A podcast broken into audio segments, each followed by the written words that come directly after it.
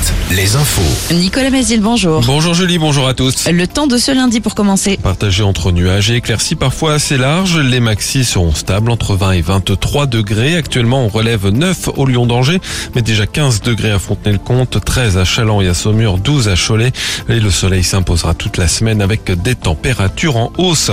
L'ouverture aujourd'hui du procès d'un prêtre devant la cour d'assises de Vendée. L'homme de 56 ans est soupçonné de viol et d'agression sexuelle sur des mineurs. 27 victimes recensées en Vendée et dans d'autres départements comme la Charente-Maritime entre 1995 et 2020.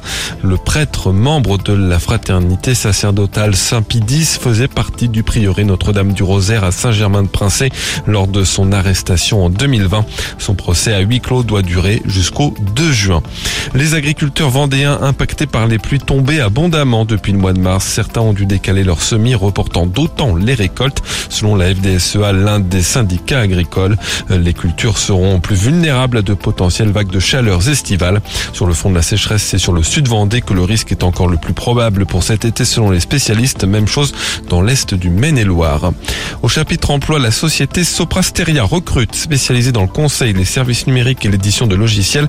Elle annonce le recrutement de 450 personnes cette année à Angers, mais aussi à Nantes et au Mans.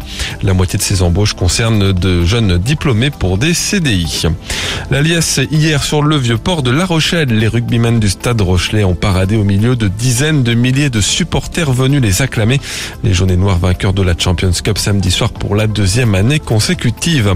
La Ligue 1 de foot, le PSG doit encore attendre pour fêter son titre. Les Parisiens vainqueurs d'Auxerre hier soir pourraient décrocher leur onzième sacre samedi soir. Et hier également, Angers a fait match nul contre Reims de partout.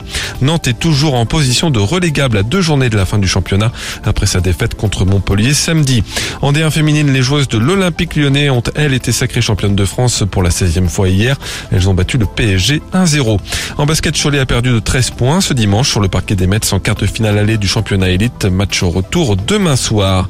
Et puis en tennis, début ce lundi des qualifications pour les tournois de Roland Garros. 128 joueurs et joueuses pas suffisamment bien classés pour intégrer directement le tableau principal. Un tournoi qui se jouera sans Raphaël Nadal cette année. Il a déclaré forfait jeudi. Très bonne matinée à tous. Alouette, Alouette, le 6-10, le 6-10 de Nico et Julie. Alouette.